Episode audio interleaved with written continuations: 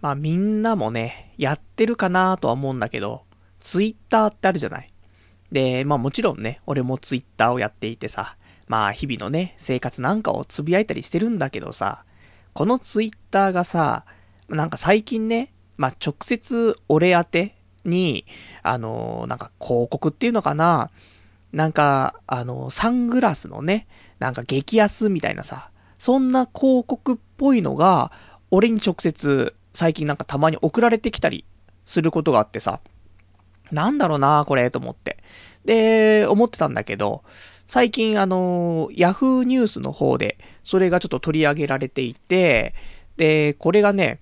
えー、一応タイトルがあるんだけども、レイバン激安、ツイッター乗っ取りでスパム送信、勢い衰えず、有名人も被害にっていうね、そういうのが、えっ、ー、と、ヤフーニュースのもうトップで載ってて、で、なんだろうなと思って。で、見たら、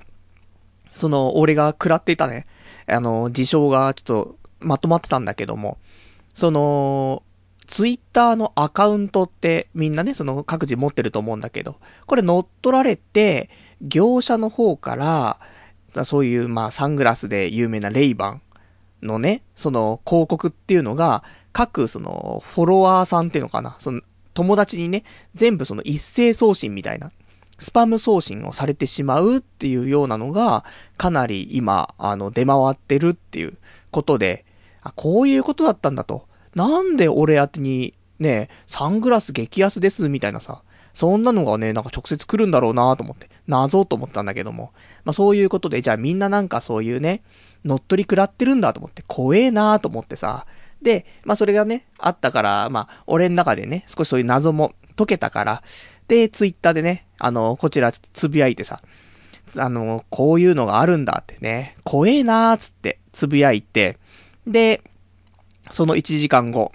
俺のアカウントが乗っ取られるっていうね。こんな神タイミングの展開あると思ってさ。いや、本当にね、こんな乗っ取りって知ってさ、有名人も被害に遭ってさ、それ見て怖えっつって、1時間後に乗っ取られってね、なかなかないなと思うんだけどさ。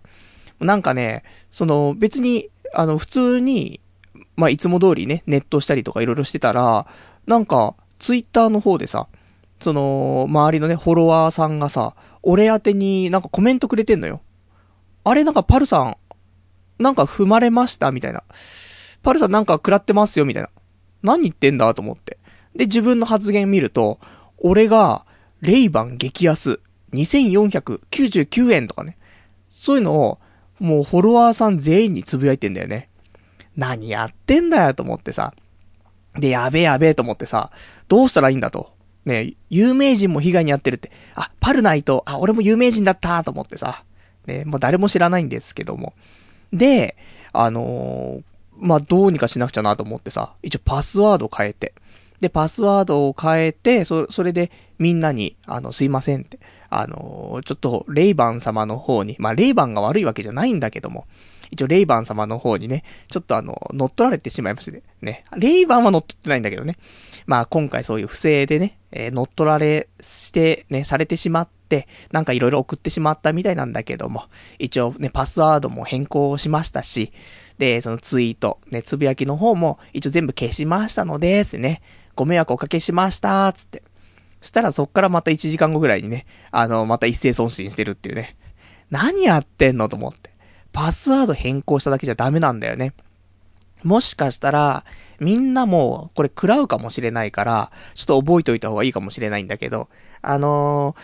これ乗っ取られて、いろいろ、まあそういうスパム送信されたとしても、で、その時にパスワードを変えても、多分、これはあのー、なんつうのかな、その乗っ取りのされた状態のままっぽいんだよね。で、これを、あのどういう風にしたらいいのかっていうと、パスワード変更するんじゃなくて、その、アプリの連携っていうのかな。これを解除してあげる。そうすることによって、まあ、一旦、まあ、切り離せるみたいなんでね、その業者が、その、連携しているから、その端末を切り離しちゃえば、もう、その後は、あのまあ、パスワード変えちゃえばね、もうその業者の方はもうアクセスはできない感じになるっぽいんだよね。だから一回さ、全部のさ、そういうなんか連携しているもの、えー、まあいろいろと連携してるものありますけど、まあアプリだったりとか、あと SNS とかね、なんかいろいろ繋がってるのあるけど、それ全部消して、で、それでも再度設定し直すって感じで。で、それをやったら、なんとか、あのー、無事ね、その後乗っ取りがないのでね、よかったんだけども、本当にこんなね、まさか自分が乗っ取られるとはね、思いませんでしたから。まあ、これで有名人の仲間入りっていうことでね、まあ、相当焦ってね、このちょっとレイバン様もう勘弁してくださいみたいな、そんなツイートばっかりしてしまいましたけどね。まあ、そんなんで、ちょっとね、あの、近々レイバンのサングラスね、買いたいなと思ってるんですけども、あの、一応、もしかしたら、俺のフォロワーさんの中でね、まあ、こうやってラジオ聞いてくれてる方もいらっしゃるかと思うんだけども、この、俺から、俺から送ったレイバン激安のね、ツイート、まあ、こちらに、え、URL 書いてあるんだけども、この URL クリックしないでね、あの、それはちょっとあんまり、あの、良くない URL っぽいのでね、まあ、クリックもしないで、で、さらにそこから何か商品とかも買わないように。で、今後、俺からじゃなくても、他の人からとか、そういうの来るかもしれないから、あの、基本的に、ツイッターで、なんだろうね、まあ、その人が言ったっぽくない発言とかで、で、URL とか載ってるものがあったら、多分押さない方がいいと思うんだよね。まあ、明らかに、まあ、俺の場合だと、全部の発言に大体 W が最後についてるから、W 俺がつけてる発言でね、載っている URL に関しては、まあ、押しゃって平気かなとは思うけども、まあ、それ以外のものに関しては、ちょっと控えるというか、一回調べてから、まあ、クリックするとかね。そういう風にした方がいいかと思うのでね、ちょっと、その辺が色々と最近ね、出回ってるかなと思うので、ちょっとまあ、お気をつけいただければなと思います。まあ、じゃあそんな感じでね、今日もやっていきたいと思います。童貞ネット、アットネトラジー。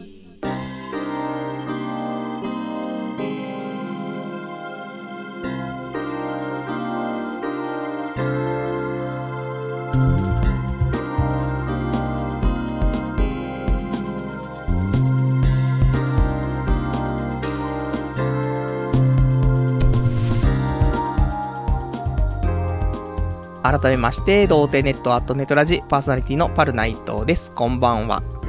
まあ、そんなわけでね、ちょっと今週、そんなツイッター乗っ取り事件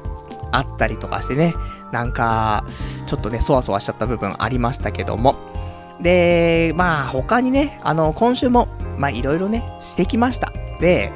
一個ね、ちょっとお便りをね、読みたいなと。で、こちらのお便り読んでからね、ちょっと本題に入りたいなと思うんですけども、えー、ラジオネーム210番さん。最近のパルさんは面白くないニートになっているな。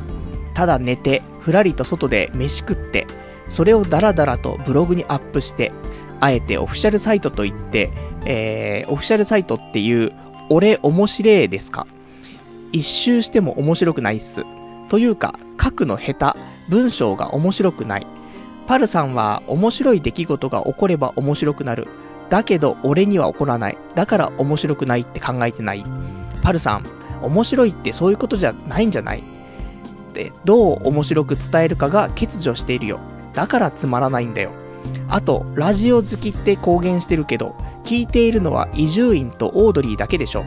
自分の興味の外に目を向けない奴は面白くないよ。まあ自分しか興味ないとか頭悪いことしか言わないんだろうけど、本当年明けからの放送つまらないわっていうね、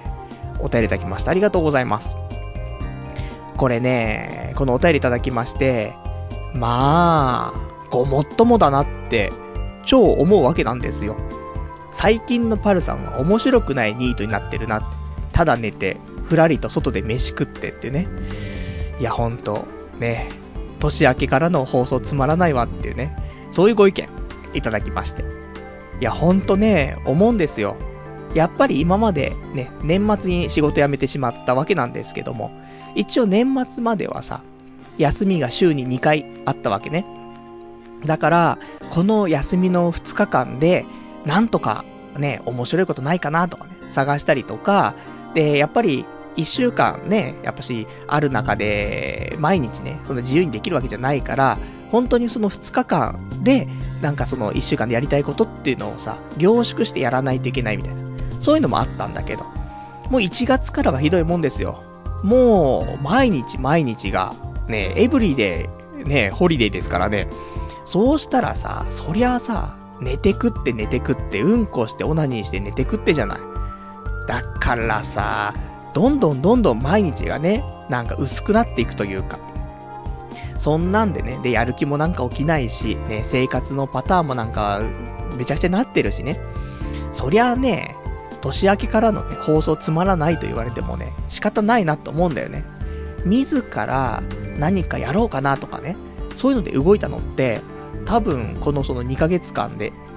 広島旅行ぐらいなんじゃないかなと思うんだよね。それ以外は、そこまで、なんか、大きく、これやろうかなーってやったっていうのない気がするんだよね。なので、ね、それは良くないな、ということで、えー、さすがにね、俺もね、ちょっと気づいていまして。あのー、今日、本当はね、基本的には、その、毎日ね、ま、いろいろやってる、やってはいるんだけども、で、ラジオのね、放送っていうのは、一応一週間あったこと、一応できれば月曜日から土曜日までの中であった内容を日曜日に話すと。いう感じでやっていこうと思っていたんだけども、まあ、やっぱり、あの、案の定月曜日から土曜日まで、あんまり大した面白い話もなくて、ツイッター乗っ取り事件ぐらいしかなくて、じゃあしょうがねえなと思って、もう今日やるしかねえなと思って、今日日曜日、ね、放送当日はあんまりね、そういう新しいことというか、その日話すようなことをね、やろうかなとは思わないんだけど、さすがに何もやってない気がしてきて、で、今日、えー、お話しする内容ではあるんですけども、占いにね、ちょっと行ってきまして、34歳になってね、まあ、今まで占いとかはね、行ったことなかったんだけども、まあ、ようやく重い腰を上げてね、占い一回体験しておこうかなと思ってね、そんなやってきましたから。まあ、今日はメインでそんな話をね、したいかなと思いますんでね。まあ、最後までおお付き合いね、いただければと思います。で、あとは、一応、メールとかもね、お待ちしてますので、何かあればメールでいただければと思います。メールの方は、携帯じゃない、ね、メールの方は掲示板か、ね、えー、メールでお待ちしてます。えー、掲示板の場合は、童貞ネットとググっていただきまして、ホームページございますので、そちらのラジオ用スレその6っていうところにね、お便りいただきますか。あとは、メールですね。メールは、メールアドレス、ラジオアットマーク、童貞 .net、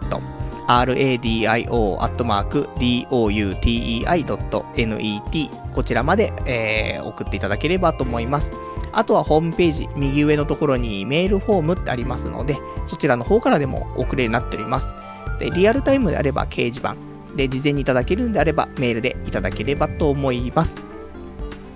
まあ、そんなわけでね、えー、占い行ってきまして、一応先週もね、ちょっと、あの、宣言だけ、ね、何にもしないでね、あの、また次のね、放送になっちゃうと良くないなと思って、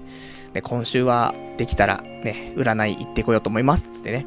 で、結局ギリギリになってね、今日行ったって話ではあるんですけども。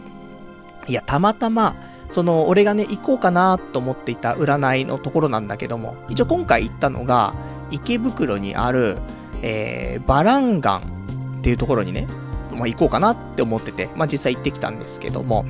あの、こちらがね、3月の8日、3月の22日、まあ、これ両方とも日曜日なんですけども、こちらメンズデーということでね、あのー、通常の料金よりもちょっとお安い、ね、日なんだって。じゃあもう行くしかねえなと思って、もう全部タイミングがね、合致したなと思ってね、じゃあ今日行こうと思ってね、それでまあ行くことになったんですけども、まあ今まではね、あの、占いとかっていうのはなかなか行くっていうような感じにならなかったんだけども、一応ね、あの、今回は、そのやっぱし影響されちゃう感じがね、あの、悪いこと言われちゃったらそれ引きずっちゃうんだろうなとかね、思っちゃって怖くていけなかったんだけども。まあ、今の精神状態ならね、行ってもその辺引きずられないかなと思ってね、一応今回挑戦してきましたけども。で、一応こちら、占い師のね、えー、方っていうのがね、何人か、まあ、在籍していて、で、曜日によってとかね、日によって、まあ、違う方がね、出勤されているわけなんですけども、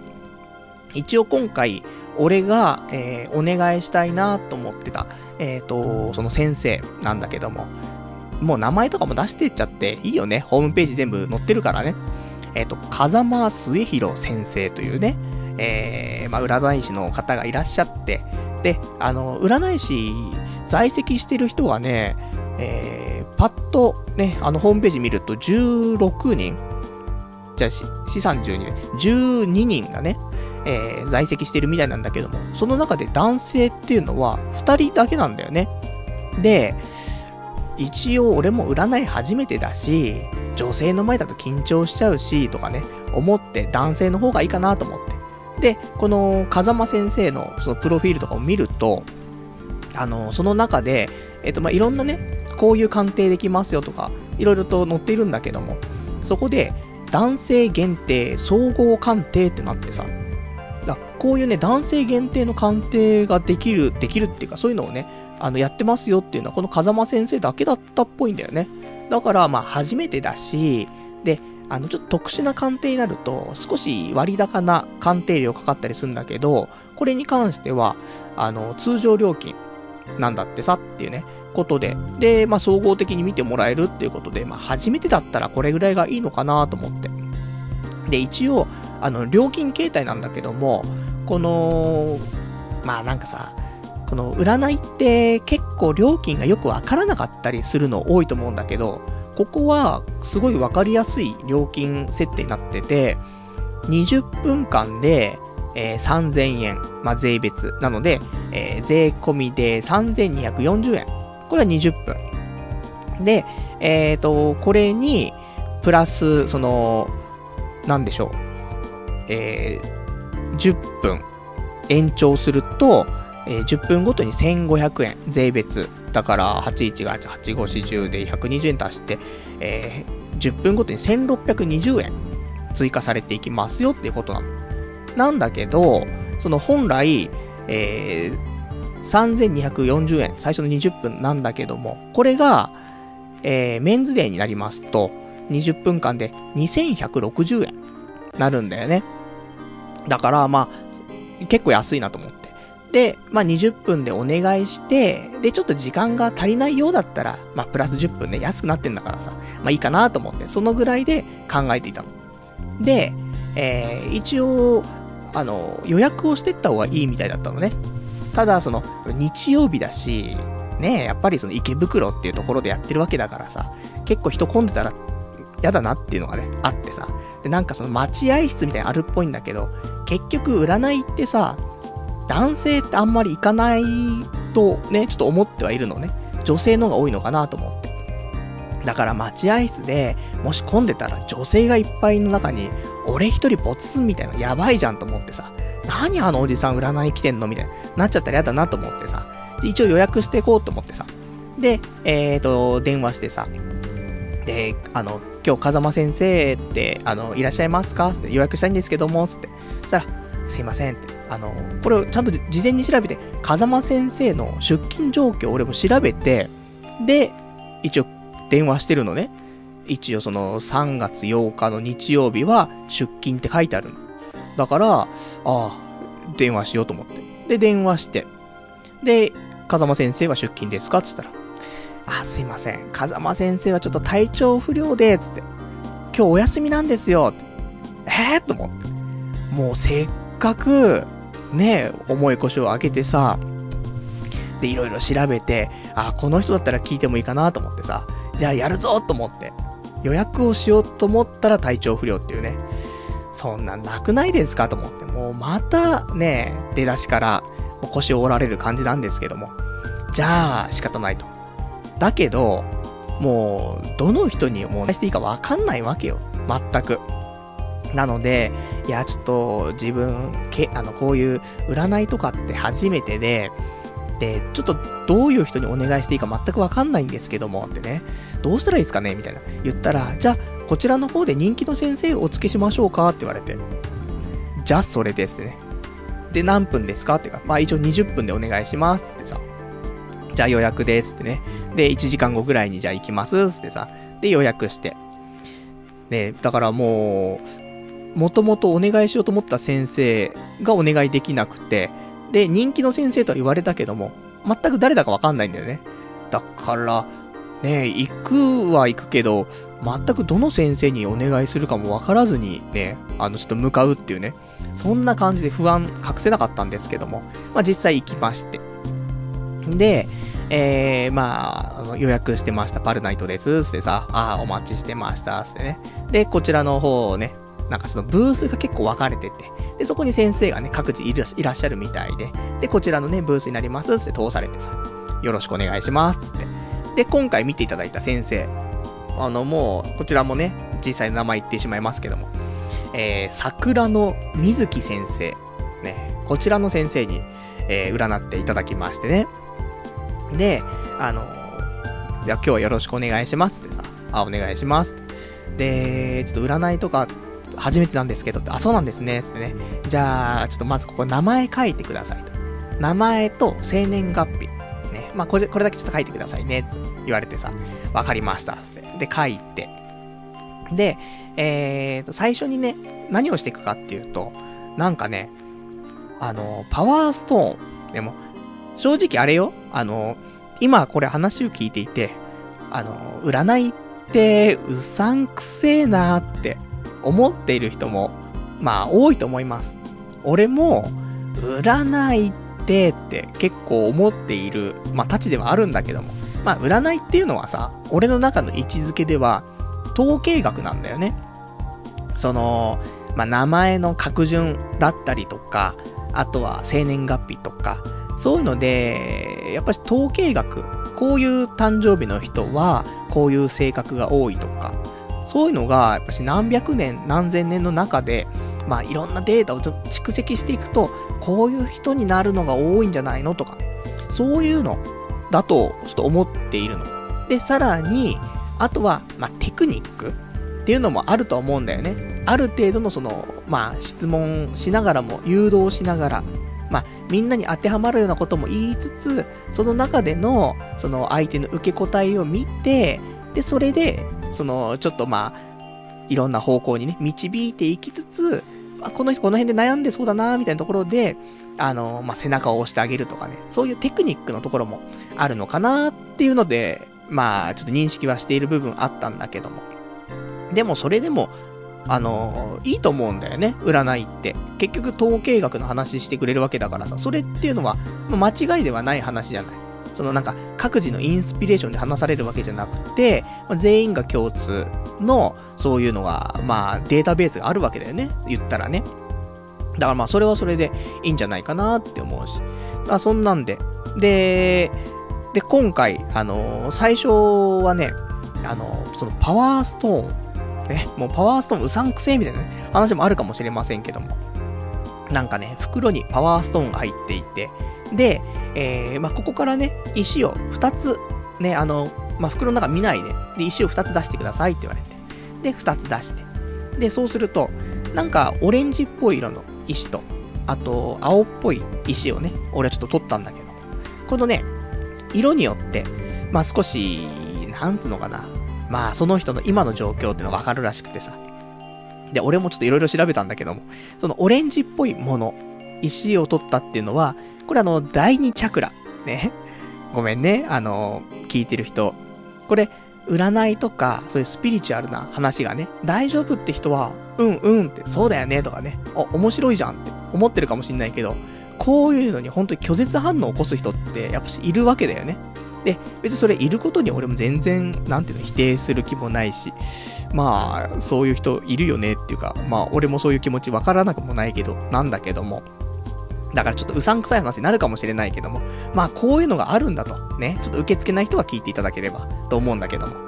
で、パワーストーン。ね、えー、オレンジっぽいのが第2チャクラを司るね、えー、石で。で、青っぽいのが第5チャクラをね、司る石ということで、俺もまあ、基本的にナルトをさ、あの、毎日アプリで読んでるしさ、今日も漫画喫茶でね、ナルトの最終巻も読んできたから、まあ、チャクラ練ってますよ、日々ね。なので、なるほど、とか、思ったんだけど。で、まあ、この第二チャクラっていうのは、まあ、生殖器とか、で、その辺なのかな？場所的にはね。だったりとか。で、第五チャクラは喉。喉の方なのかな？で、これ何を表してるかっていうと、まあ、第二チャクラ、その生殖器のところに関しては、なんか自分の居場所とか、やるべきこととか、なんかそういうのを表してるらしくて。で、あと喉。ね、第五チャクラに関しては、なんかまあ喉っていうのはまあ言葉だったりとか、コミュニケーションだったりとか、なんかそういうことを司ってるらしくて、今この辺で悩んでいたりとか、そういうのしませんかみたいな。でも大体人間いろいろ悩んでるから、悩み多いやつはもうほぼヒットするんだよね。まあ、占い行くような人間だからさ、大体悩んでんのよ。だから、まあ何言われても、ああ、そうっすってなっちゃうんだけどさ。で、まあね、でも一番まあピンポイントでいろいろ俺も悩んでるところかななんて思ってさ。で、そんなんでちょっとお話は進んでいくんだけども、これをやりながらさ、ちょっと思ったのはさ、これ録音しとけばよかったなと思って。まあ、あのー、これ、先生によって録音させてくれる、させてくれないってあるのかもしれないけど、これね、始まった時に、これちょっとやっぱ後で聞き返したいから、録音させてもらってもいいですかねってね、言えればよかったんだけど、なんか俺もう初めての占いだからさ、ビビっちゃってさ、やべえって、録音の話切り出せないと思ってさ、もうね、なん、もうどうにかして、ね、覚えて帰ろうと思ってさ、話をさ、真剣に聞いたりとか、そんなんしたんだけどさ。で、一応今回、えー、まあ、どういうことをね、占いましょうか、見ましょうかっていうふうに言われたから、まあ、総合的にね、ちょっと見ていただけたらありがたいですと。で、まあ一応メインとしては、仕事と結婚。ここをね、見ていただけたらなと思うんですけど、わかりましたですね。で、まずは、その、生命判断的な名前ね、の、まあ、ところで見たりとか、あと、生年月日。まあ、この辺で見、見ていただくみたいでさ。で、まあ、これで、見ていただくんですけど、最初にね、まあ、仕事に関して見てもらってさ。で、やっぱり、あのー、なんだろうね。言われることは、今、自分が何をするべきか。ね。なんかそういうことに悩んでたりしませんか？って。そうっす。なんかもう、好きなことだけして生きていけばいいのか？みたいなね。そんなことを最近毎週話してますけども。で、ズバリ今、自分が何をするべきか。全くわからない状態っていうね、ところで。で、この時点で、あの、まだあんまりね、先生には、その自分の情報はね、あんまり伝えてない状況でね、いろいろ話を聞いてるんだけど。んで、あとは、なんか、ご自身で結構こだわりとか、そういうのも強いみたいなので、まあそういうところがある人ですね、とかって言われてさ、そうね、と思って。俺、俺ちゃんことこだわり野郎だなと思ってね。まあ大体、まあ当てはまってくるのかもしれないけども、少し俺よりのなんていうの、当て方をしているというかね。まあ、そんなんあってさ。で、で、ここでようやく、あの、で、現在、ちょっとどんなお仕事されてるんですかとか言われてさ。仕事は、あの、年末に辞めてしまいまして、ね。今、無職なんですってね。で、一応、辞めるまでの、その仕事に関しては、あの、まあちょっといろいろ、ね、あの、まあ経緯はあるんですけども、まあ最終的にはちょっとコールセンターで働いていて、で、派遣社員でやってました、みたいな。そんな話したのかな。で、まあそれを元にね、ある程度はちょっとまあ、お話をしてくれるんだろうかなと思うんだけどもさ。で、結局、その、まあ、せメインは多分ね、生年月日。ここをベースに多分話をしてくれてるんだと思うんだよね。で、これは多分、本当にさっきも言ったように、その統計学の部分もあるから、まあ誰が、まあ、占いをしようが、多分そこは、あの、まあ、言い方がね、ちょっと言い回しが違ったりとか、そのあるかもしれないけど、まあ、ほぼ内容は変わってこないのかなと思うんだけど。まあ、でもそりゃそうなんだよねって、俺も思うんだよね。生年月日でそんな占いなんてできるかよって思ってる人いるかもしんないけど、まあ、俺もその、よくね、あの、子供の誕生日とかについてね、ちょっと話する時がありますけど、4月生まれの子と、ね、3月生まれの子、全然性格変わっちゃうんだよね。っていうのは、まあ、絶対あるのよ。その、子供の1年っていうのはすごく大きくて、で、本当に1歳違うだけで全然違うじゃない体の大きさとかも。で、これが4月生まれの子と3月生まれの子っていうのは、同じ学年で同じクラスでさ、もうずっと過ごしていくわけ。だから、どうしても4月生まれの子の方がね、体が大きいし、3月生まれの子の方がちょっと体がちっちゃかったりすることがね、まあ、統計的には多いと思うんだよね。まあ、逆もあるかもしれないけど、ほぼね。だからどうしても4月生まれの子はお兄さん、お姉さん気質になっちゃうし、3月生まれの子は、やっぱしその、まあ、末っ子気質というかね、そういうのになりやすいっていうのはあると思うから、やっぱり生まれる年、その、まあ、月っていう部分は、まあ、いろいろとそういう影響はあるのかなと思うんだよね。例えば、8月とかに生まれた子はさ、なかなかその、誕生日会とかも多分できないよね。だから、本来ね、普通の、なんつうのかな、例えば6月とか、あとはま9月、10月、11月とかさ、まあその辺で生まれた子だったらさ、普通に学校行った時にさ、ね、誕生日だからって、今日ね、あの、誕生日会やるんだけど来てくれないみたいな、そんな多分、ちっちゃい頃あったでしょうよ。で、これが、普通の平日だったりとかね、すれば、まあいいじゃない。みんなに声かけられるし、ね、次の日曜日誕生日会やるから来てよとかさ、そう言えるけど、もう、ね、夏休みだったらさ、そんなに呼べなくないみたいな。まあ、毎日遊んでるやつとかだったらさ、いいけどさ、なんか誕生日会って微妙に人多く来たりするじゃない？どうなんだろう？それは、なんか地域によって違うかもしんないけど。5人とかさ、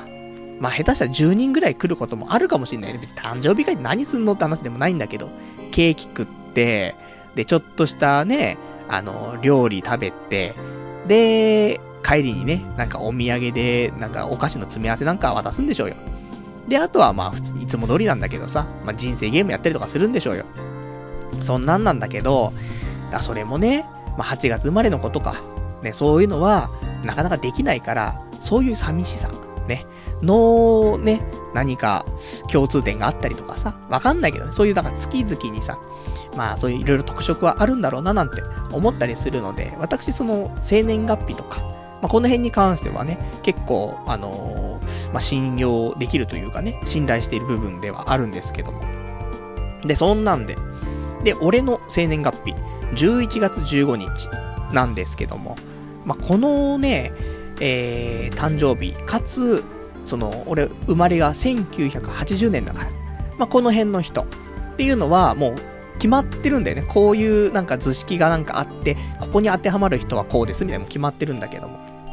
で、それを見ると、えー、まあ、パルナイトさん、あなたは、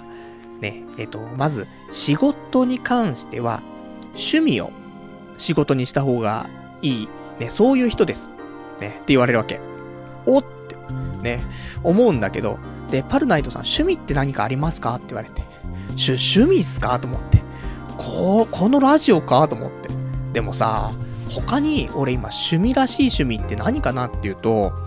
言うほどのものってないんだよね。まあ、自転車だったりとか、ね、アニメ見る、ニコニコ動画見る、ね、あと、まあ、ラジオ聞くとか、ね、そんなレベルじゃない。それ、微妙だよね、と思って。でも、まあ一応続いている趣味として、まあ毎週毎週やってるのってこのラジオの放送だよなと思ってさ。だから、えー、ちょっとまあ、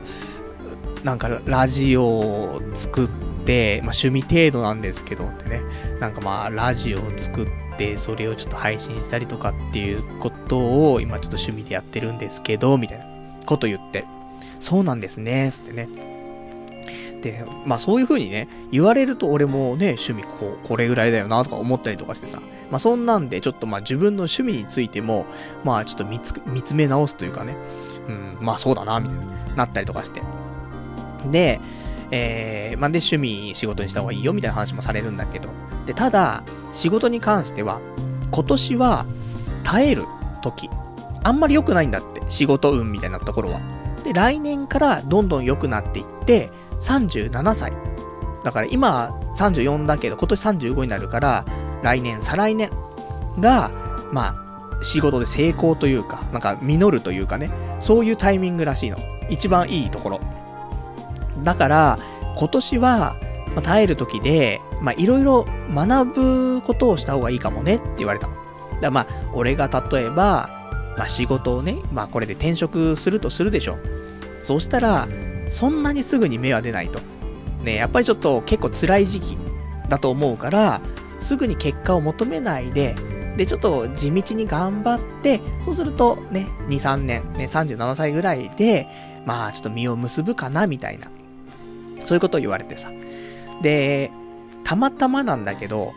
俺さ、この占い行く前に、その、まあ、前日、寝る前に、ちょっとあの、ラジオパーソナリティの、その、ちょっと学校じゃないけど、スクールっていうのかな？セミナーっていうか。それにちょっと行こうかなって思って、で、どれにするかもちょっと厳選して、この中からちょっとどれにしようって選んでてさ。で、申し込みフォームに名前とか電話番号とか、メールアドレスとか全部入れて、送信ボタンを押すところまでしてあったんだけど、でもなーとか思って。で、そんな中ちょっと占い行ったの。だから、そう、ねなんか、趣味を仕事にした方がいいとかって言われてさ、で、今年はなんか学ぶ年だよみたいな言われてさ、あれ？と思って。背中押されてんなと思って。でもまあ大体みんな悩んでるやつは、ね多分、同じようなタイミングで何か言われたらね、背中押されてんなって思うのかもしんないけど、でも、ちょっと、ねそんなタイミングもなかなかないじゃない？本当に申し込みしようかしまいか、ね、スクール迷ってる時にさ、趣味を仕事にしろって言われて、学ぶ時だって。ね、ないよね、と思って。そんなんさ、あってさ、ちょっと心にね、響いたりとかして、ね、まあそんな、まあ都合よくね、ちょっと解釈しちゃう部分あるんですけども。で、あとは、他に仕事に関しては、あなたは、えー、まあ、仕事、仕事はちょっと一人でやった方がいいかもしれませんね。あの、やっぱりなんか、人とやったりとか、会社に属してとかやると、ちょっとその、あんまりうまくいかないというか、そういうのがあるかもしれません。で、なんか、パートナー運があんまり良くないって言われるのね。その、男女、関係なく、そのパートナー、相方っていうのが、そういう運があんまりないみたいだから、普通にワンマンでね、やる。まあ、その、独立とかね、するんであれば、まあ、あの、誰かと一緒にやるってわけではなくて、その、一緒にやるんだったら、もうその、従業員として雇うとかね、そういう風にやった方がいいですよ、とかって言われて。ああ、俺、一回ね、独立して会社作った時、ちょっと友達と一緒にやったけども、うん、ちょっとうまくいかなかったな、みたいな。ね、問題は、な、もちろんそのね、あの、友人が悪いってわけではなくて、友人はすごく友人として良くて、あの、今でも仲良くはしてるんだけど、その、仕事ってなった場合に、やっぱりその、なんだろうね、一緒にね、同じ立場で、同時に経営とかしてたりすると、まあ判断がね、なかなか遅くなってしまったりとか、まあ、そういうのもいろいろあって、まあ、今後もし独立するんだったら、うーん、一人でやった方がいいのかな、みたいなね。そういうのはちょっとあったりはしたんだけどもさ、多分それはね、お互いに感じてるところもあるのかなと思うんだけど。だ、で、この俺が独立したっていう話を、俺も先生にしてないわけ、全く。あの、いろいろあって、派遣社員でやってました、コールセンターで、しか言ってないから、その中で、こういうことを言われると、俺当たっとるやんけって、なるんだけどさ。だそんなんでさ、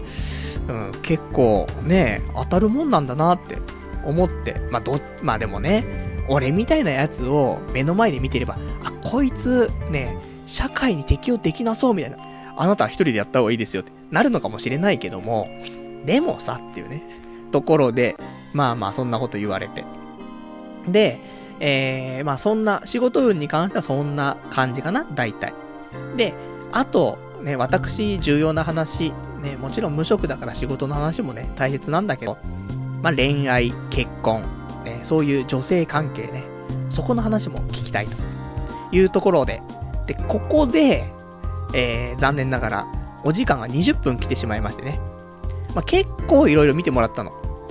あの、そういう名前と、生年月日と、あとタロット。ね。まあ、この辺も、まあ、タロットだけはよくわかんないんだよね。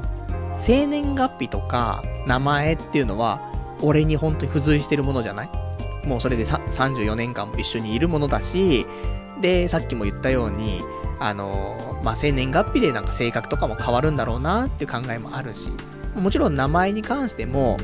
その名前をもう日々使って喋って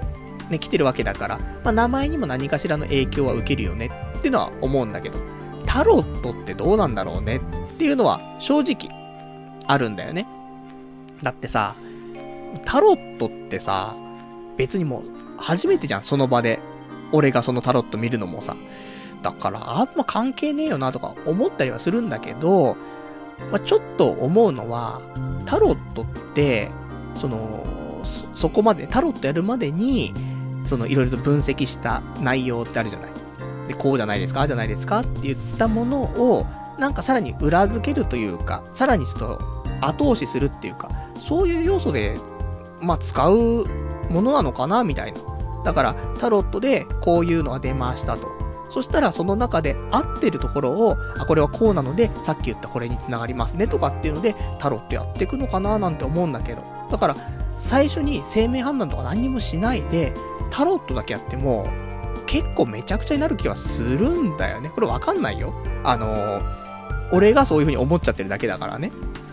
だけど、なんか、まあ、それだったら納得いくかなって。で、あのー、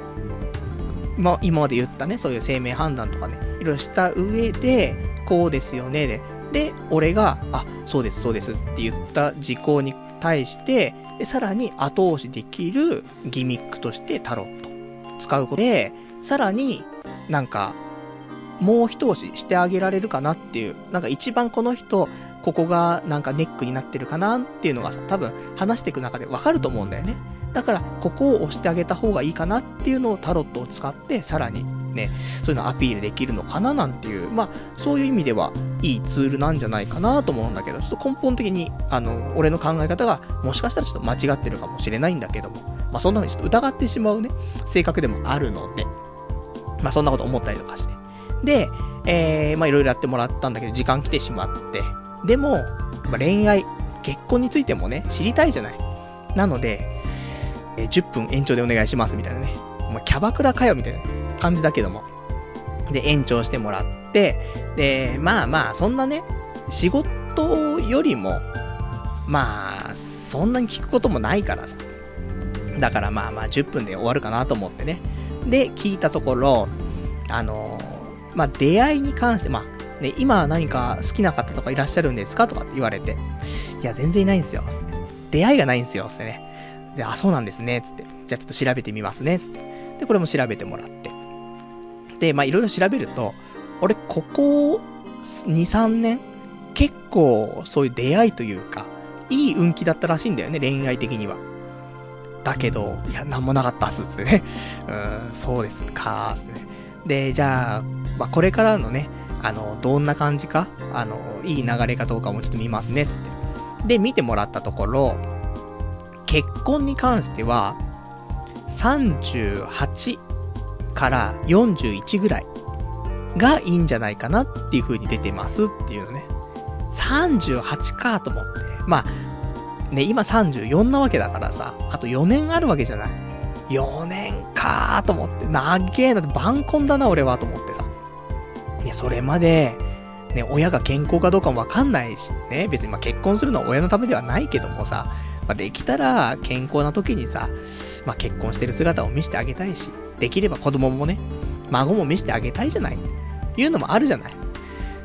それに、俺あの、東京オリンピックまでに、なんとかね、自分の子供、ある程度自我のある状態でね、東京オリンピック家族で行きたいなって思っていたからさ、いや、晩婚すなーと思って。で、そんなことがあったりとか。で、あとは、あのー、あなたは、趣味が合う人、ね、と、付き合った方が絶対いいですよって言われたのね。なるほど、と思って。まあ、俺もね、日々、どんな女の子がいいとかね、そんなことを言って、いろいろと、あのー、皆さんからご意見ご感想いただいたりはするんですけども、結局、最近ね、よく言ってるのは、まあ、味覚がね、近い子がいいなとか、そういうことを言ってたりするんだけど、まあそういうのも近いんだろうね。もう本当にその趣味が合う人。まあ趣味に理解があるっていうよりも趣味がね、お互い同じ趣味の人がいいって言ってたね。なので、でもそう考えるとよ。で、これから、まあね、まあいいや、その後にまた話があるからね。まあそっちでお話ししますけども。で、これからの出会いに関して、なんだけども、えー、あんまりよろしくないらしいの。これから先。だけど、まあ、1年通してちょっと見てみましょう。で、見ると、えー、出会いに関しては、4月の後半か、6月、7月、この辺がいいですよ。言われたのね。だから、ね、例えば俺がさ、そのさっき言ったラジオパーソナリティの、ね、スクール、ね、あのー、行こうかなって言って、これが4月からなんだよね。えと思って。4月からラジオパーソナリティのスクールもし行ったとしたら、ねえ、出会いは4月後半？あるねえと思って。で、さらに、ラジオパーソナリティになりたいみたいな、そんな、ねえ、人だから、そこのラジオの部分で趣味は一緒じゃない。あれ？と思って。来てんのかこれ？と思ってさ。で、そんなね、話だったりとか、あとは、あのー、あと、ちょっと、えー、パル内藤さんは、ちょっともしかしたら、ね、なんか好みじゃない人とか、で、そういう人は、あのー、もうすぐにね、恋愛対象にならないみたいな、すぐに切っちゃうみたいな、そんなことしてたりしませんよね？って言われて。おう、ねそんな、ね、結婚するかしないかわからない人だからね、やっぱり、好みじゃなかったら切ってしまうぞ、と、ね、いうことで、あ、そうっすね、あんまりちょっと好みじゃない人はちょっと、ね、あの、そういうのあんまりしない方が、ね、いいと思いますよ。あの、ご、友人からとかでもね、あの、友人としてでもいいから、繋いでおくとか、ね、そういう風にした方がいいと思いますよとかって言われてさ、うん、よくわかってるじゃないかってね。そんなんでさ、まあ、いろいろとね、あの、教えてもらって。だから、ね、まあ、もちろん、こういうタイプ、その全然出会いとかもないんですよとかって言ってる人間に対しては、こういう風に言うのかもしれないけどね。だってさ、人間一番いい時の、その例えばその30代前半男が一番乗ってる時じゃない。そこでさ、全然恋愛とかの話が出ないっていうのってさ、どうなのってなるじゃない。で、先生がね、俺を見るわけ。で、まあ、そんなに俺もひどい容姿ではないと思ってますよ、俺もね。個人的には。ね。人から見てどうかわかりませんけど。まあ、そこそこ高青年に見えるね。イケメンではないけどもね。高青年ちゃ高青年みたいな。真面目に見えるしね。メガネかけてるから頭良さそうに見えるし。だから、これで、あんまりそういう浮いた話がないっていうことは、なんだろう。とてつもなく性格悪いのか、いやでも、話してる感じそんなに性格悪そうじゃないよな。じゃあ何か、ね。本当になんか、ねえ、あの、好みじゃない人は、恋愛対象にしてないんじゃないかしら、この人。まあ、そういうところに行くのかもしんないけどね、分析すれば。でもそういうの瞬時にね、当ててくるから、さすがだなと思ってさ。で、そんなんで、いろいろとアドバイスをいただいてね。だから、まあ、趣味がね、合う人。で、まあ、友達からでもね、何でもいいので、繋いでおくという感じで、まあ、行くといいんじゃないかしらと。ね。そんな話をしてもらって。で、あとは、まあ、今後ね、あの、一番まあ、生きていく中で、目標をね、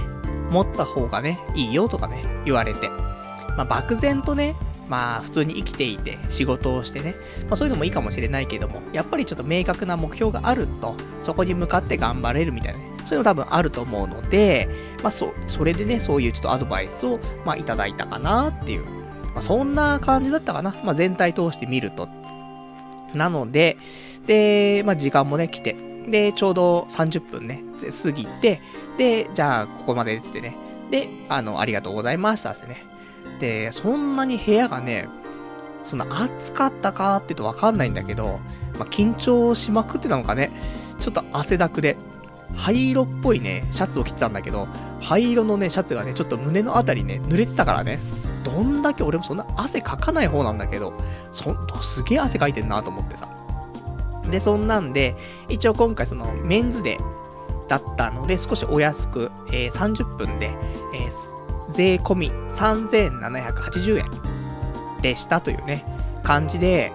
この3780円で、ここまでなんかいろいろしっかりとやってくれるっていうのは、すごい安いんなっていう風に感じる部分はあってさ。まああの、キャバクラ行くんだったら、俺今後、占い行ってもいいなって思っちゃう。だからもう飲み、飲んだね、酔っ払いを相手にしてくれるかどうかわからないけど、まあ、ほろ酔いぐらいだったらね、大丈夫ですよってことであれば、みんなが、で、ちょっとキャバクラ行こうぜとかなってた、なってたら俺、いや、ちょっとみんなで占い行かないみたいなね。そんな風になっちゃうかなと思って。本当にね、あの、今回その担当してくれた先生、えっ、ー、と、桜の水木先生、すごくね、なんか親身じゃあまあ、それね、客商売だからそうかもしれないけども、まあ、親身だったりとか、あとなんかそういうやっぱり誠実っていうかね、ちゃんとあのー、真摯に向き合ってアドバイスくれたりとかしてるから、なんかそういう人柄っていうところでも、なんかこの人にそういう風に言われてるんだったらそうかもなとか、納得できるなとか、そういう風にすごい感じられるぐらいいい人だったんだよね。なので、まあ、あの、まあ、今回ね、この巡り合わせっていうのはもうかなり偶然だったわけなんだけどさ、最初はさ、その男性のね、先生にお願いしたいなと思った中で、でその人が急遽、ね、本来出勤のはずが急遽体調不良でいないっていうね。だからこその今回の巡り合わせだから、それでね、なんか、こんなにいい先生にね、いろいろ見てもらえたから、すごい良かったなと思って。あの、まあ、ね、これずっと今、占いの話をしながらさ、途中途中ちょっと占いバッシング的な話も、もしかしたらしてか、してたかもしれないけども、一応今回の俺占いに関してはすごく満足している部分があって、で、ね、やっぱりその、録音とかね、してなかった部分が一番まあ悔やまれるんだけど、これだからもう一回、ちょっと時間ね、空けて、例えば、まあ5月とかさ、そのぐらいになった時に、もう一回行ったりとかして、その時ちょっともう一回録音させてもらったりとかして、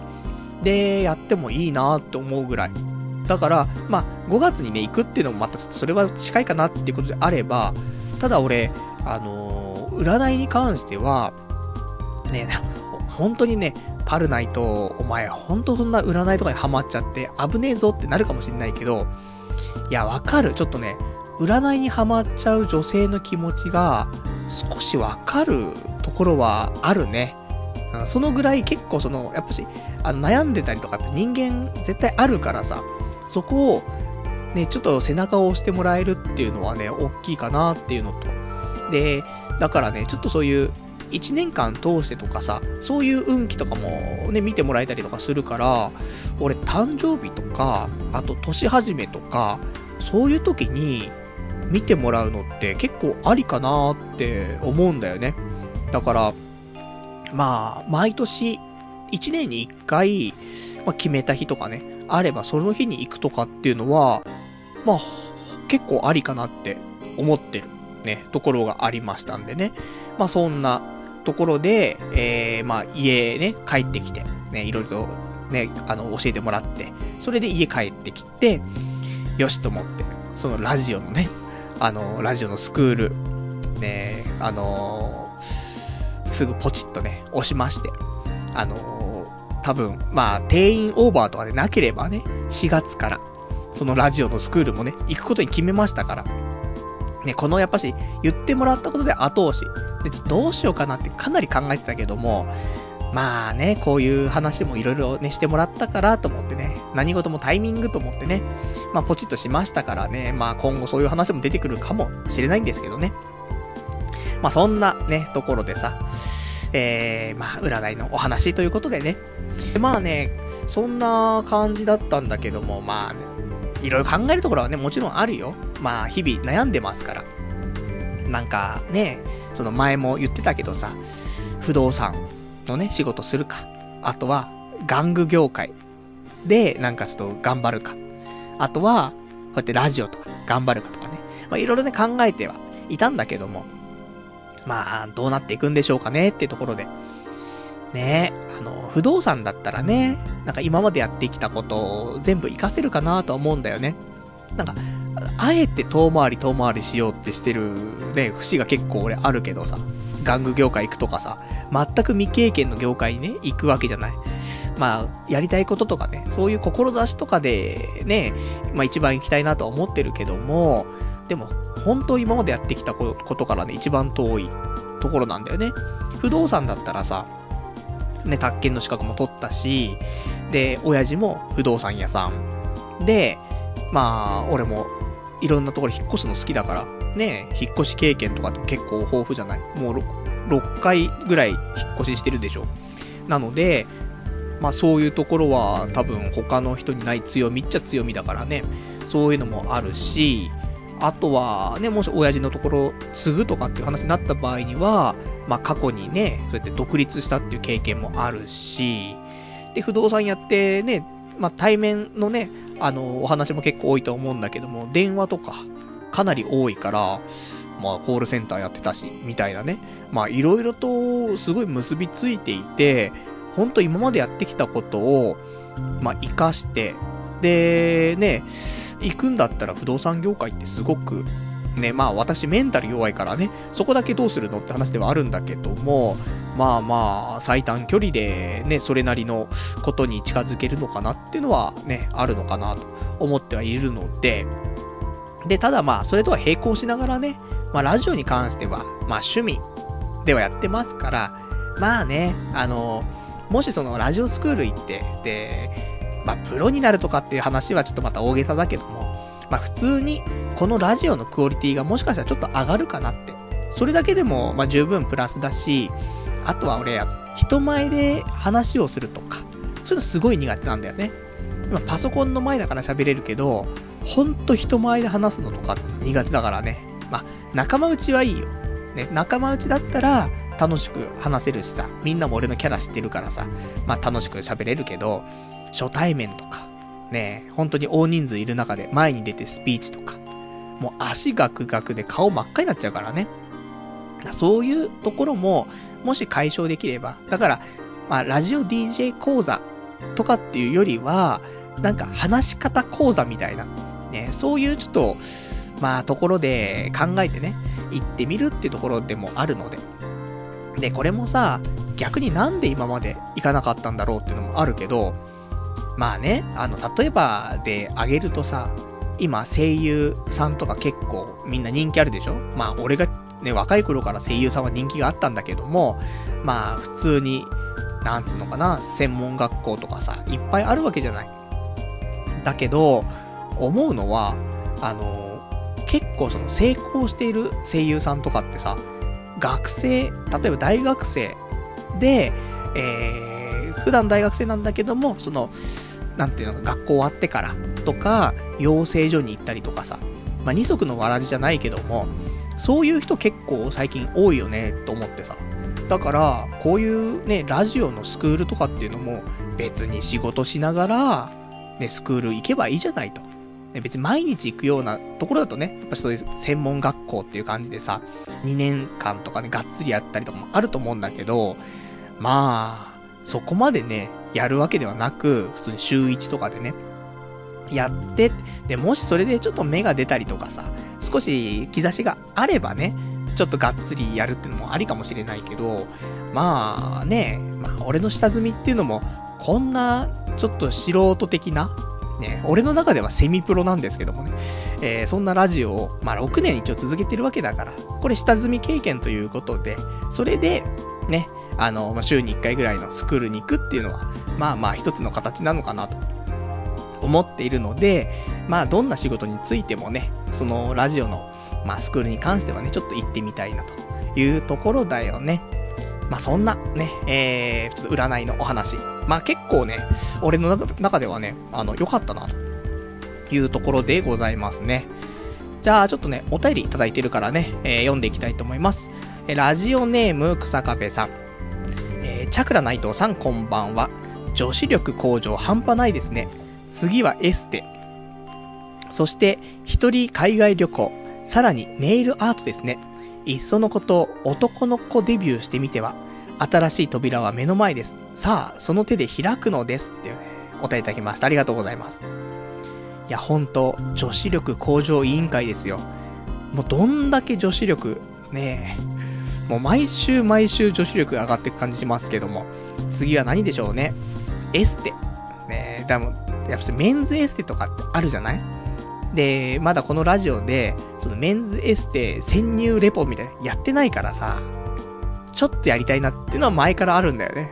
いやー、女子力上がっちゃうな本当にね。まあ、いろいろとね、ありますね。まあ、女子力がいくら上がろうと、女性とは全く出会えないっていうね。なんでですかね謎なんですけども、まあこれからもね、女子力どんどん上げていきたいと思います。あとは、ラジオネーム、赤なめさん。パルさんこんばんは。パワーストーンに第二チャクラですか？パルさん、スピリチュアルやね。もう、金輪際、ノンタンのこと、東条のぞみさんをバカにしないでください。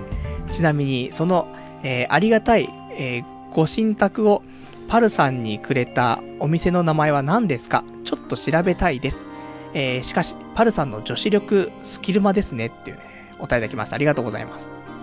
本当俺の女子力ね、20ターンぐらいでね、発動するところがね、もうすでにスキルマ、ね、5ターンで発動できますからね。そのぐらい女子力がどんどん上がっている。ね、そんな感じですけども、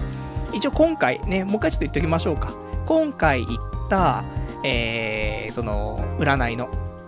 店なんですけども、これ、バランカン。じゃあ、バランガンってところ。えー、池袋、まあ、スペース、バランガンで検索でいけるかな。あの、新宿店もあるみたいなんですけども、一応今回は池袋店に行きまして、まあ、池袋って結構ね、占いのお店多いんだよね。だからどこにしようかなとか思ったんだけど、結構うさんくさいのだったりとか、あと料金が高かったりとか、いろいろあるんだけど、このね、バランガンは、料金が結構リーズナブル。あの、その占いの料金形態いろいろ見るとね、本当にここはリーズナブルなのと、あと、ちゃんとしてるっていう表現もあれだけど、あの、ちゃんとしてる。ね。他のは結構怪しかったりするんだけど、ここは、まあ、あの、ビジネスと、ビジネス占いっていうね、ところなのかもしれないけども、しっかりしてるから、安心できるし、実際に行ってみて、えーと、まあ、ビルの3階とかに入ってるんだけど、そこのフロアね、全部、そこのバランガンのね、フロアだから、なんか、いいよ。綺麗だったしね。で、途中でね、なんかあの、始まる時にね、お茶とか出してくれてさ、なんだこれ、ちょっとマスカットの香りがするぜっ、つってね、ちょっと癒し効果があるのかみたいなね、そんなのがあったりとかして、まああの、とても、あの、おすすめだと思う。あの、なかなか俺も人におすすめとかはね、しないんですけども、あの、占い一回やってみたいなって人いたら、ここに行くのが一番いいかなっって思う。で、占い師の先生も、まあ、いっぱいいるから、自分に合う人とかね、出勤の曜日とかも見れるからね、そういうのを見ていくと、とてもいいかなと。まあ、これをね、聞いている人は、大体が男性だと思うから、まああれなんですけども、一応レディースデーっていうのもあって、女性の人は毎週水曜日、レディースデーで、まあ少しお安くなりますと。あとはメンズデーに関してはさっきも言ったけども、えー、次だと3月22日の日曜日。これがメンズデーなので、まあ、この日あたりにね、行ってみると、あの、みんなお仕事とかもね、休みだと思いますから。で、あの、お店自体は12時から、えー、22時とかかなまでやってるから、まあ、12時過ぎた時にでもね、まあ、電話して、で、あの、ちょっと予約したいんだけども、つって。で、今日とか大丈夫ですか？とかって言って、で、予約して、で行くのがいいかもしれないですね。まあ、前もってね、電話してもいいと思うんですけども。だまあ、そんなんで、あのー、結構おすすめ。で、何をね、占ってもらおうかなってあると思うけども、まあ、一番ね、明確になってればそれが一番いいと思うけども、なければ、あの、ちょっと総合的に見てくださいっていうと、まあ、見てくれるんじゃないかしらと。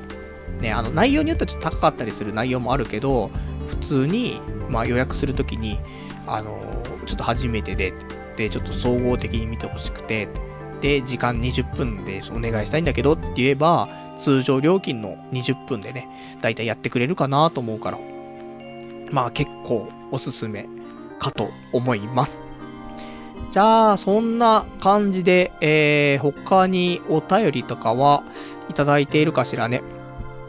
まあそんなのもね、ありますけど、で、あ、そうですね。お便りいただいてます。ラジオネームが、えー、215番さん。占いにハマる女性の気持ちがわかるとか、一日中いろんなところで食事している女性の気持ちがわかるとか、パルさん、変わってくねっていうね、お答えいただきました。ありがとうございます。そうだね。女性に対してね、バッシングしかしなかった男がね、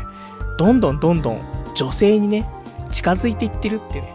そりゃ1月からのラジオは面白くないって言われるかもしれないよね。今まで女性のバッシングをね、メインとしてるラジオだったわけだから、それが、で、どんどんどんどん女性に寄り添っていく。ね、そういうスタイルでね、なってますけど。本当その女性の休日の過ごし方、これに近づいてるよね。あの、ちょっとしたね、美味しいカフェでご飯を食べたりとか、ね。そんなんやっちゃってるしさ。で、こうやって占いやっちゃったりとかね、家帰ったらルイボスティー飲んじゃってね、何やってんだっていうね、ところではあるんですけども。まあでもね、まあもともとそういう女子力が高いのよ。だって、昔から少女漫画とか好きだしさ、あやとりとか好きだしさ。まあ、もともと女子力高かったって、潜在的にあったわけだよね。で、最長老様に、その潜在のね、力を解放してもらったって。そんな感じで今をね、過ごしてますけども。あとはね、えー、ラジオネーム赤なめさん。えー、趣味の合う人と付き合った方がいいと言いつつ、自分の好みから外れた人を避けていませんか？それはやめた方がいいと思いますと言う。えー、そしてそれが当てはまってると思っちゃうパルさん。典型的な、えー、バーナム効果じゃないですか？やだ。パルさん騙されないでっていうね、お答えいただきました。ありがとうございます。いや、いやとか言って、あのー、そうではないんじゃないかなっていう風にね、私もね、どんどんどんどん占いにはまっちゃうわけなんですけど。まあね、都合よくね、解釈しちゃう部分もあるからあれなんだけど、例えば、まあ、俺がさ、今まで、ちょっと切り捨ててるというかさ、その、この、こういう人はちょっと遠慮するかなーって、そういう人結構いるわけじゃない。例えば、今までだったら外見とかね、そういうところもあるし。だから全然ね、好みじゃなかったらその時点で、うー恋愛対象じゃありませんって言ってたところを、まあ、できれば、ね、あの、そういうの関係なく、まあ、お友達だったりとかね、まあ、そういうのでちょっと繋いでおいて、で、その中でも、だいつも、本当にその、第一印象とかで全部切っちゃってたんだよね。だけど、ね、そこは残しつつ、さらに、ね、まあそういう趣味が合う人っていうのがいれば、そういう人と仲良くしていくといいんじゃないですかっていうところだから。ね、特に矛盾はないんじゃないかなって俺は今ね、ちょっと浸水しちゃってる部分がありますからね、そう思ってるんですけども。ね、どうなんでしょうね。騙されちゃってるのかな？でも、まあまあ、ね、騙されてるぐらいがちょうど幸せみたいな、ね、完全に騙されてるやつのね、思考なんですけども、そんな感じですね。じゃあね、えっと、あと、ちょっとね、今日他にお話ししておきたい話、いろいろあるんですけど、うーん、そうね、まあ、この辺、あ、一応、じゃあさっきのラジオスクールの話なんですけども、一応簡単に、まあ、あの、また始まったら言うのかなと思うんだけど、一応ね、結構金額高いんだよね。全部で10回あるの。1回が多分2時間の、えー、そう、講習で、全10回で、お値段、まあ、入会金とかね、そういうのも含めて、8万4千円。高いんだよないや、他で安いところはちょっといくつかあるのよ。例えば、4万円ぐらいであるとかね。まあでも、ただそれだと、多分講習的には5、6回とか、だったりとか、あとは、うん、そうだね、同じように7万円ぐらいであるところはいくつかあるんだけど、それ、もうね、まあ、1個はね、もう募集締め切っちゃったんだよね。で、もう1個は、なんか募集してるかどうかもよくわかんない感じだったところもあって、で、あの、ラジオパーソナリティっていうよりも、そのディスクジョッキー寄りの、えっと、スクールとかも結構多くて、基本的には俺は、ね、あんまり音楽ってわからないじゃない。いや、わかるっちゃわかるけども、最近の曲、そんな詳しくないし、わかるのってアニソン？であれば新曲とかもわかるけどさ。だそんな感じだ。結構、ね、音楽とかってディスクジョッキーとか、そういうわけじゃなくて、ラジオのパーソナリティ、で、そっち寄りの方を、まあ、できたらね、学んでいきたいなってのもだから、まあ、今回のところは結構、その辺がね、しっかりしてるんじゃないかしらっていうのと、あとは、そのスクールっていうのが、まあ、例えば、そういう、ね、スクールの中でいくつかある、ね、例としては、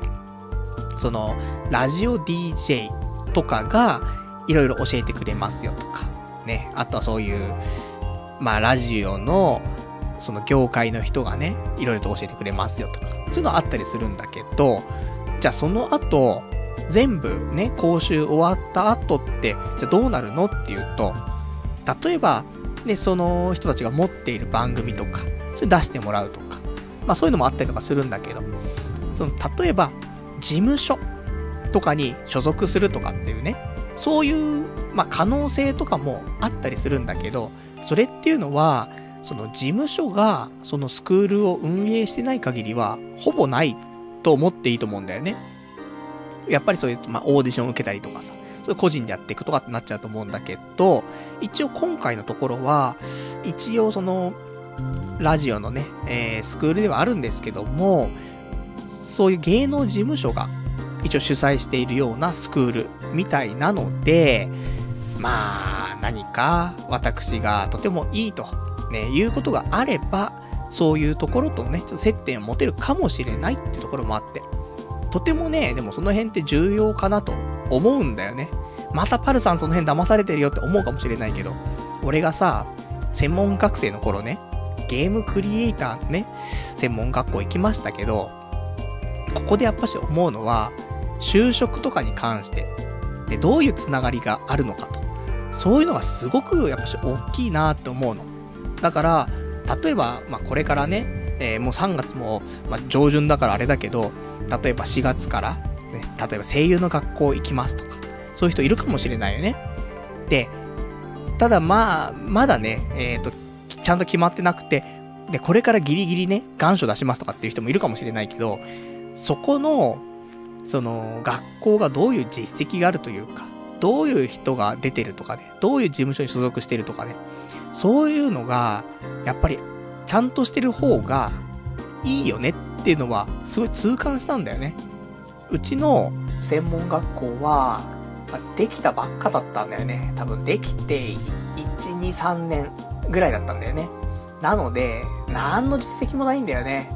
だから、そういうところでもま、学校自体がノウハウを持ってないというかね、そういうのもあったから、まあ、できれば、ね、皆さん専門学校とか行くんであれば、そういう就職とかね、その先の、まあ、実績が結構ね、きちんとしてるところに、まあ、行った方が、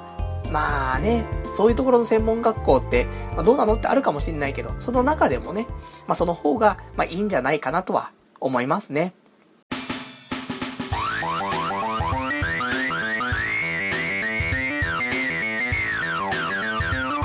童貞ネットアットネトラジそれではね、お時間ほどほど来ましたから、お別れのコーナーをしていきたいと思います。お別れのコーナーは今日読めなかったね、お便りとか、あとは今日お話できなかった、ちょっとね、えー、内容なんかをね、つらつらと喋、えー、っていこうじゃないかというコーナーなんですけども、何やら、ちょっとパソコンのね、調子が悪いんですよね。このラジオの方を録音しているのがね、まあ、このパソコンでやってるわけなんですけども、ね、今生放送を聞いてる人は分かってるかもしれないですけど、もう2回ほどね、えー、ぷっつりと言って再起動をしてるんだよね。こんなにパソコン調子悪かったことってないので、少し考えなくちゃいけないですね。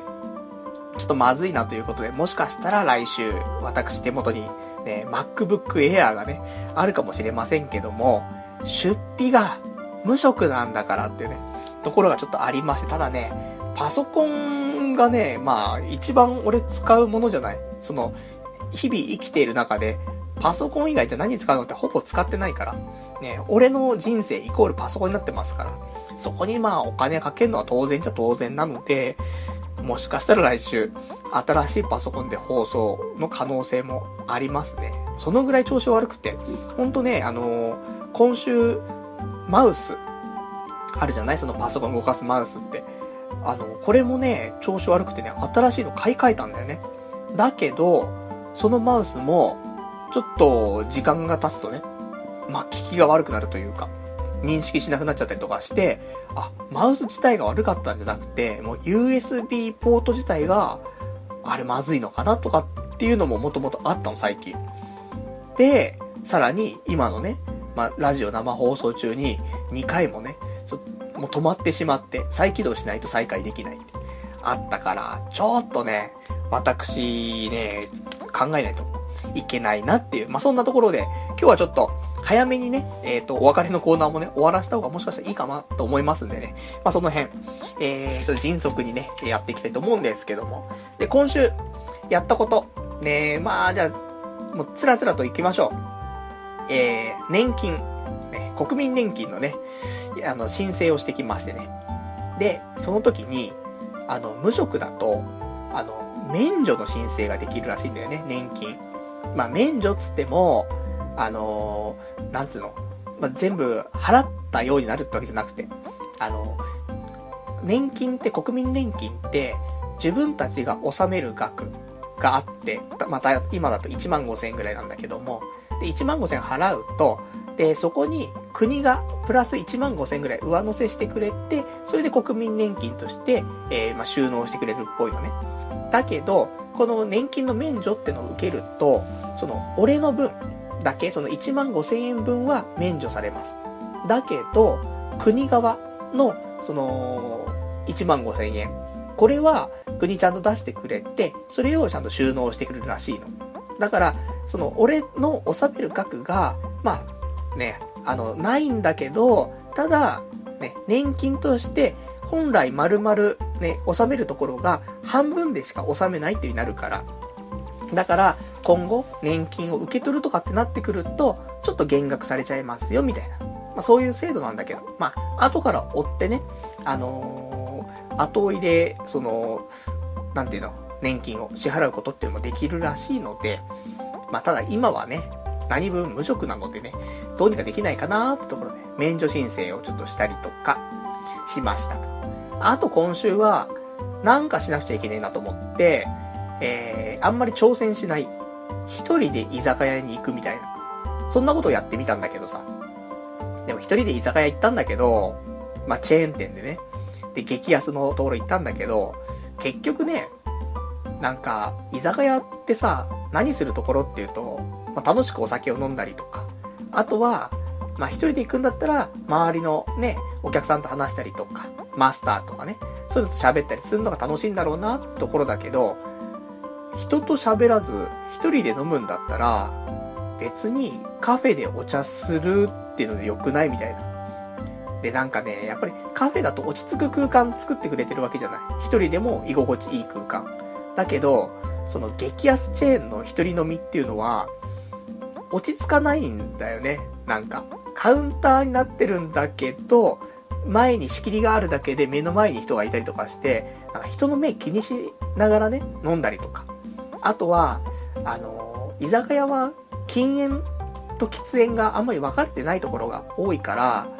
で、しかも激安だとね、特に分かれてないので、俺タバコがちょっとね、苦手というか、あの、花粉症もあるからさ、そんな時にタバコ食らうと、どうにもできないし、あとご飯食ってる時にタバコをね、なんか吸われても、ご飯の味わかんなくなっちゃうしってところでね。まあ、その辺もいろいろなんか含めると、まあ、居酒屋じゃなくてね、カフェでよくね、みたいな。まあ、そんなところにね、まあ、行き着きましたっていうことだったりとか。あと今週、ありました。ね、ちょっと大事なお話なんですけども。今週ね、あの、一番何したのっていうと、一番時間割いてね、やったことっていうのが、アニメなんですけども、ね、お前いつもじゃねえかって話なんだけど、あのー、今まで、今期、前期も含めてなんだけど、あのー、見ようかなとか思ってたんだけど、ずっと見てなかったアニメがあって。で、これが、あの、4月は君の嘘っていうアニメなんだけど、これずっと見てなかったんだけど、ちょっと見たいなって思って、今週ちょっと全部見ちゃおうと思って、なんとか、あの、最新話まで見まして、えー、今、2クール目だからね、最新話が20話なんですけども、まあ、これがね、まあまあ、面白くて、まあまあていうか結構面白くて、あの、音楽のね、まあ、ピアニストとかね、そういうところのお話なんだけどね、中学生の、まあ、ピアニストの話で。まあ、こういうの見るとね、なんか、中学生14歳がね、なんか、頑張ってやってるのにさ、俺は何やってんだろうってなっちゃうんだよね。だって、14歳がピアノのなんかね、大会とかで優勝とかしたりしてるのにさ、そっから20年経った俺は何にもできてないみたいなさ、そんなのもあってね、結構、まあ、へこたりとか、へこたれたりするところはあるんだけどさ、まあ、これをちょっと見ました。で、あの、皆さんもぜひね、あの、見てほしいなって思うんだけど、ちょうどね、いいタイミングでした。今度、ニコニコ生放送の方で、え、1話から21話までの振り返り上映会を、ま、開催する予定がね、決まりましたということで、えっ、ー、と、お日にちなんですけども、3月の16日の月曜日、えー、翌17日火曜日、で、18日水曜日、19日木曜日、この4日間かけて、えー、1話から21話まで放送しまして、で、最終日のその19日の放送終わった後で、その日、あのー、アニメ最新話22話が、えー、テレビで放送されるということなので、これ多分タイムシフトとかでも、ニコニコの有料会員の人だったらね、見れるんじゃないかなと思うので、あの、ぜひ、あの、多分無理ない感じだと思うんだよね。1日多分6話ぐらい。まあ、最初は1話から6話で、その後7話から11話、12話から16話、17話、17話から21話なんでね。まあ、そんなに無理なく毎日見れるかなと思うから、あの、ぜひ、あの、面白いアニメです。あの、おすすめかなと思いますんでね。で、出てくるね、キャラクターでね、ちょっとまあ、主人公の先生というか、になってくれる人で、ひろこさんっていうのが出てくるんだけど、ひろこさんめっちゃタイプなんだよね、と思って。まあそんなのもね、パルのタイプはどんなやつかなっていうのでも見てくれてもね、いいかなと思うんでね。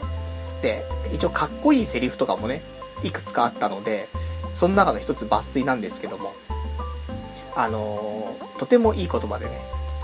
星は夜輝くんだぜっていうね、そういうちょっとセリフがね、あってさ、なんかその、真っ暗じゃない。なんかさ、世の中真っ暗みたいなさ、そんな、なんか悩んで悩んでのね、そういう世界だけども、ね、やっぱし、俺たちっていうね、そういう人間がね、輝くっていう部分もあるんだけどさ、それも、暗い中だ、暗いな、暗い中だからこそ、ね、輝くんだぜと。ね、そういうようなお話でさ、星は夜輝くんだぜ、みたいな言ってて、結構イケメンなね、セリフあるんだなと思ってね。だったりとか。まあ、もともとね、あの、このアニメ、見ようか見まいか迷ったんだけど、あの、テレビで、アニメのテレビ見てるとさ、CM 結構やっててさ、この4月は君の嘘。で、あれ、なんかいいなと思ってね。で、ちょっと見ることになったりとか。あとは、ニコニコ動画の、アイドルマスターの、なんかその、マッド動画みたいなのでね、えー、この4月は君の嘘を、なんかアイマスのキャラでね、まあ、動画を作ったりとかしたのが上がってて、これもね、良くて、で、見ようかな、みたいなところもありましたけども。で、一応この作品で、主人公、まあ、えっと、ヒロインの女の子だね、の実家が、その洋菓子屋さんみたいなんだけど、で、なんかその、ヒロインの女の子が、カヌレっていうさ、洋菓子、焼き菓子なのかな？が好きだって話してたの。でも、カヌレって聞いたことねえなと思ってさ。で、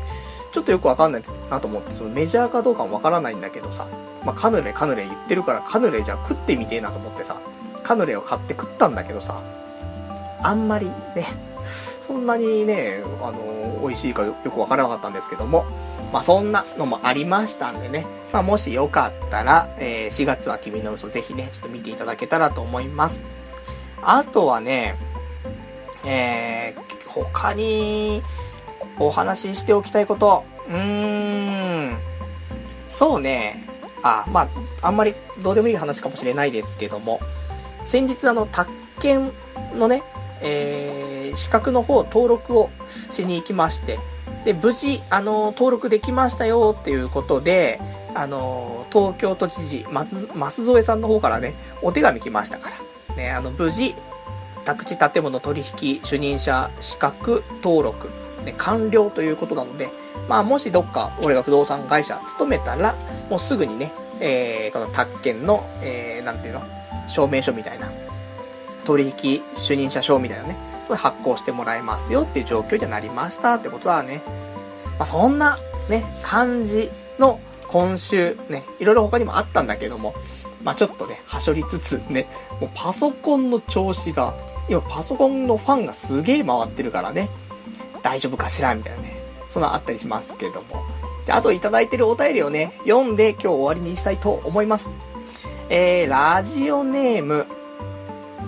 ラジオネーム、ガオガイガーさん。パルさんこんばんは。パルさん大丈夫ですか？悩んでるなら、えー、僕らみんなな、味方なんで相談とかしてくれてもいいですよっていうね、お答えいただきましてありがとうございます。もちろんね、リスナーの皆さんにね、ご相談もしたいこといっぱいありますけど、今はもう占いに浸水しきってますからね、占いの先生に相談したいと、ね、思ってますから、ね、来週も行っちゃおうかなみたいな、ね。いや、そんな行かないですよ。ね、次のメンズデーは行くかもしれないですけども、っていうね、ところで、ね、あの、ちょっと先生にはね、あの、いろいろ聞きますけども、先生にも手の負えないね、部分あるかと思いますから、その辺は、ね、皆さんにね、ぜひ相談したいと思います。ね、大丈夫だよ。あの、占いにね、そんな、ま、まさかパルさんが占いの方に行くなんてっていうね、そのあったかもしれませんけども、ね、昔からちょっと一回行ってみたいなって興味本位はありましたからね。まあ、その辺でちょっと今回行きましたっていうところです。あとは、じゃあお便りいただいてます。ラジオネーム、えー、208番さん。玩具メーカーの商品開発がやりたいのかな？なかなか中途の、未経験では難しいだろうね。バンダイナムコやタカラトミーのような大手は無理だとして、小さな玩具メーカーに応募してみれば、営業は嫌なんでしょ。ガチャの、えー、ガチャガチャのメーカーでえー、キタンクラブという会社があって、小さな会社だけど、コップのフチコさんでヒットを出したんだよ。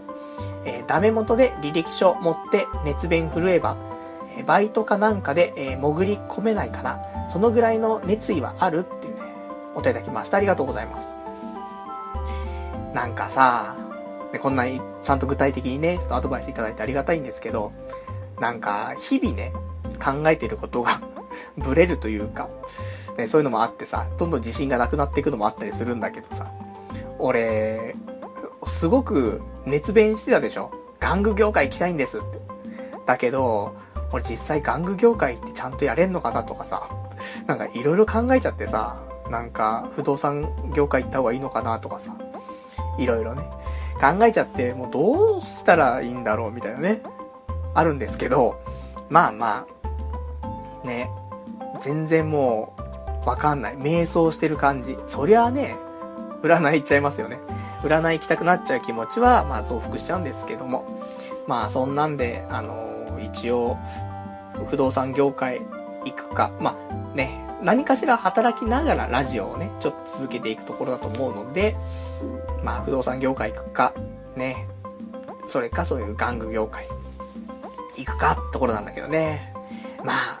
悩んでる。ね、先週とか先々週ぐらいは、もう玩具業界しかねえみたいなね、勢いだったけど、もう、今週は悩んでます。瞑想してます。ね。もう、揺れちゃうよね、心っていうのはさ、日々ね。まあ、そんなんです。あとは、えー、お便りラジオネーム209番さん。えー、クソニートさんこんばんは。最近の放送を聞いて思ったことをいくつか書きます。クソニートさんのタバコ嫌いについて、友達は OK、家族は NG という、えー、仕切りではなく、男は仕方ないけど、女が吸うのは耐えられないのでは、タバコを吸う女を生理的に受け付けないんでしょう。ここに男尊女卑の、えー、思考が現れています。まあ、20代女性の喫煙率は12%なので、えー、避けることは十分可能です。ちなみに私もタバコを嫌う、えー、タバコを吸う風俗嬢は避けます。女のくせにタバコ吸ってんじゃねえよ。女は大和なでしこタレということです。えー、二つ目。えー、クソニートさんの就活について、玩具業界は諦めましょう。現実路線では不動産業界にチャレンジすることも考えられますが、えー、オールブラックです。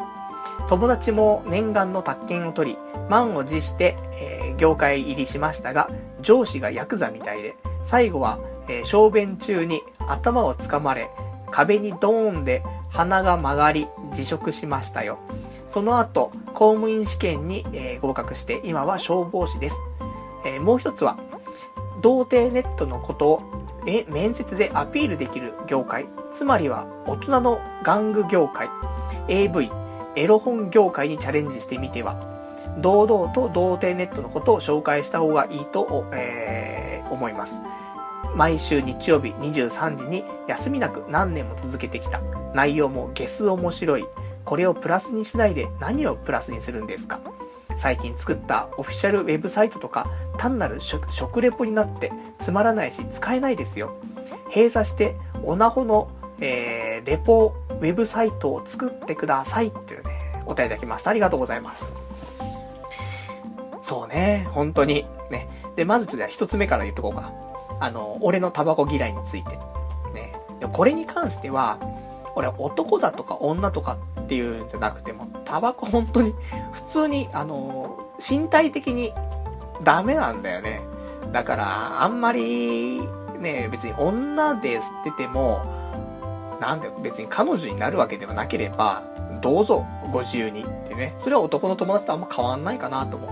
う。で、さっきも言ったように、花粉症だからね、そこで煙来ると、鼻にツンってきてさ、くしゃみが出ちゃったりとか、喉がね、あの、やっぱし、ちょっとアレルギーっぽくなってる状況で煙が来ると喉が痛くなっちゃったりとか、あとやっぱりご飯食ってる時にタバコの煙来ると本当にイラってするからね。そういうところでタバコは嫌いかなっていう。あんまり男女、ね、そんな関係ないかなとは思ってはいるけどね。真相心理わかんないんでね。なんとも言えませんけども。あと、就活に関しては、ね、えー、ちょっと、玩具業界、現実見て諦めた方がいいんじゃないの？って。で、不動産業界も、まあ、ブラックなところがとても多いから、あんまりおすすめできないよって話だよね。まあ、わかります。ね。不動産業界、うちの親父を見てればね、よくわかるんだよね。ブラックよ。ね。もうイケイケのオラオラのやつじゃないとやっていけないよねって思うんだけどさ。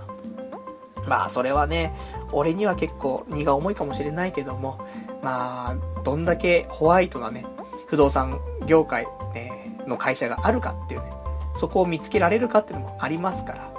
まあ一回はトライしないといけないっちゃいけない業界ではあると思ってはいるんでね。まあ少し考えたいと。ね、慎重にね、思います。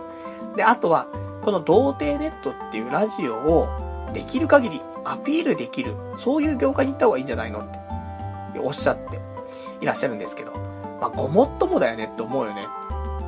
せっかくこういうね、強みって呼べるかわからないけども、あるんだから。そうすると、ね、げっすい話しかしてないわけじゃない。先週なんて、なんか、ね、スマタ、ね、スマタさせてくださいって言ってたら間違って、ね、なんか挿入されちゃうとかさ。あと、中出しの話とかさ。そんなんしてるしね。そしたら、もう大人の玩具業界、AV、エロ本業界、ね。そういうのありますけど。まあ、大人の玩具業界、ちょっと一個やりたいのあるんだよね。あの、一個作りたいオナホがありましてね。その企画を持っていきますか。ね、わかりませんけどね。まあ、そんなね、ところですかね。まあ、頑張りたいじゃ頑張りたいんですけども。で、やっぱりさ、さっきも言ったその、ラジオのスクールなんだけどさ、